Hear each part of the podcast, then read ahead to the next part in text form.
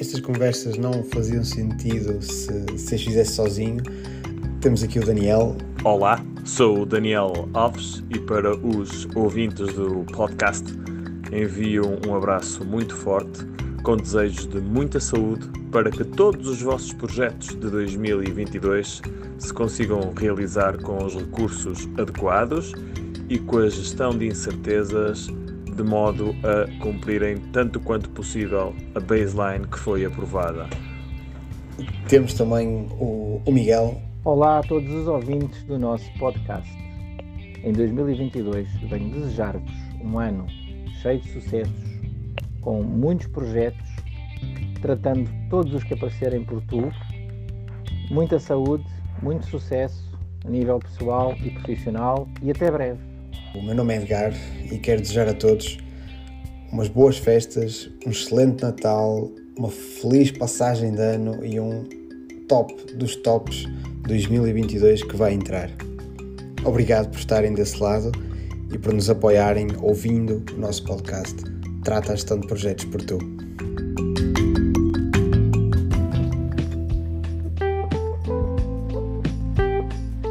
Olá a todos, Bem-vindos a mais um episódio do podcast Trata a Gestão de Projetos por Tu. Um, meu nome é Edgar, estou aqui com o Daniel e com o Miguel e hoje trago-vos um tema bastante simples, mas um, basicamente o Back to Basics. Malta, como é que definem o que é um projeto? E o que é a gestão de projetos? Como é que nós podemos definir isto? Nós trabalhamos nesta área de forma simples, de forma tranquila.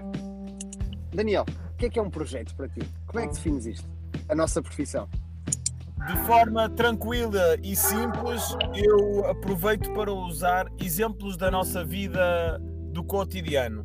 Muitas vezes as pessoas pensam que a gestão de projetos é algo muito recente e que foi inventado por um grupo de entusiastas que tinham uma preocupação em tentar profissionalizar ou organizar a gestão de projeto. Mas uh, ainda essas pessoas não existiam e já a gestão de projetos cá estava. Portanto, todos os objetivos que são relativamente de, de, horizonte curto e que têm que ser atingidos para um determinado objetivo, um, um determinado sucesso, já configuram um projeto. E eu costumo dar o um exemplo muito clássico de eu querer melhorar qualquer coisa na minha forma de trabalhar. E preciso, imaginemos que eu sou mecânico de aviões e preciso de me especializar numa determinada parte da manutenção de, das aeronaves. E para tal tenho de fazer um, um, curso de formação profissional, tenho que ser avaliado nesse curso, tenho que atualizar o meu currículo e tenho que informar o, o mercado que o profissional que é mecânico de aviões passou a ter mais uma competência. Então, para eu conseguir adquirir essa competência, eu vou definir o meu microprojeto com um determinado objetivo em que vou ter que encontrar cursos, sejam eles de investimento com dinheiro, sejam eles de tempo, sejam eles de formador, identidade formadora, para conseguir chegar ao meu objetivo. E com este curto e, e objetivo exemplo, eu consigo dar uma ideia de como a gestão de projeto, sem nós sabermos, e back to basics, está na nossa rotina e no nosso cotidiano. Não sei, Miguel, até que ponto é que isto fará sentido? Bom, eu acho que isso faz, faz imenso sentido. E, e lá está, todos nós que estamos em projetos na nossa vida fora, isto é, é mais do que, do que sabido e é, e é senso comum. Uh, e, portanto, a gestão de projetos são, são atividades de planeamento e de seguimento da, execução de, das tarefas e, e, e de, de, de, uma aceitação de uma incerteza, não é? Cada vez mais. E gerir projetos é, é navegar um pouco no caos e navegar na, na, entropia e na complexidade. Gera bem projetos quem, quem, quem melhor navega na, na entropia e na, e na incerteza e do caos gera alguma, alguma ordem. Portanto, é assim que eu vejo a gestão de projetos: é fazer algo, algo inovador, de uma forma inovadora, eh, de uma forma eficaz, mas aceitando que há momentos de, de, de partilha e, e de e de troca de ideias mais divergentes, às quais se seguem um, um alinhamento e uma convergência num, num, numa direção comum, não é?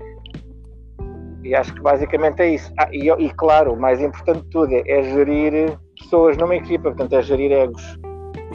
Eu, eu, eu gostei muito de duas, de, de dois pontos agora aqui, aqui, ditos, aqui ditos por ti, Miguel, também gostei bastante da descrição e do exemplo que, que deste, Daniel, porque é, o dia a dia não é? de, de, de qualquer pessoa, seja da, área em que estiver, mas o, o, navegar na incerteza, isso é sem dúvida aquilo que eu, de forma simples, digo que é a gestão de projetos. A gestão de projetos é, no fundo, uma, uma caixa de ferramentas que permite ao gestor de projetos, ou ao profissional, ou à pessoa, ou ao indivíduo, não é?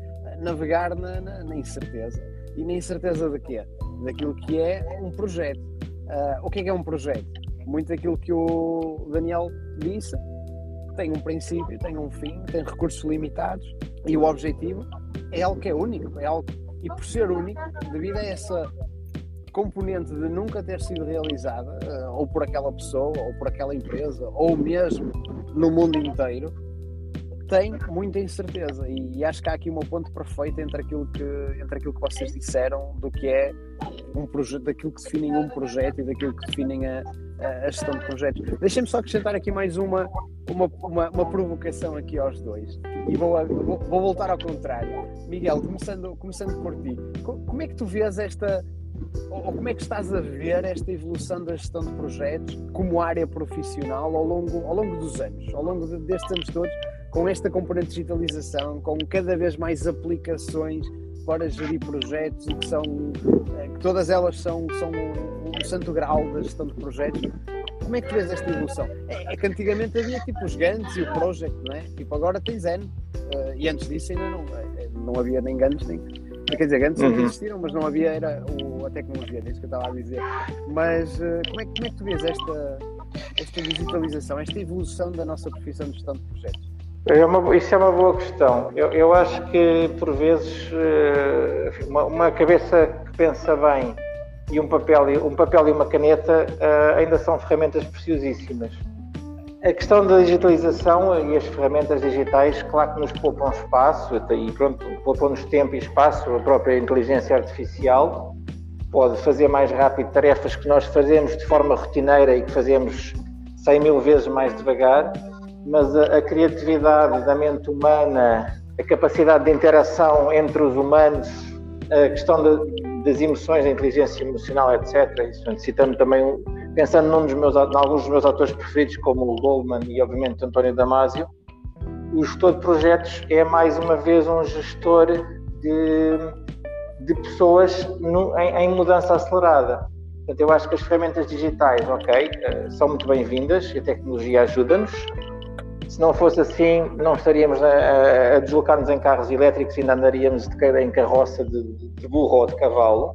E há vantagens, há vantagens inegáveis, mas quem se agarra à digitalização como o santo grau, e, e devo dizê-lo abertamente, uma das grandes bandeiras do PMI é a digitalização para juntar uma comunidade de um milhão de pessoas, por exemplo, quem pensar que vai só atrás da digitalização e, e, que, e que está feito, está alta, completamente enganado.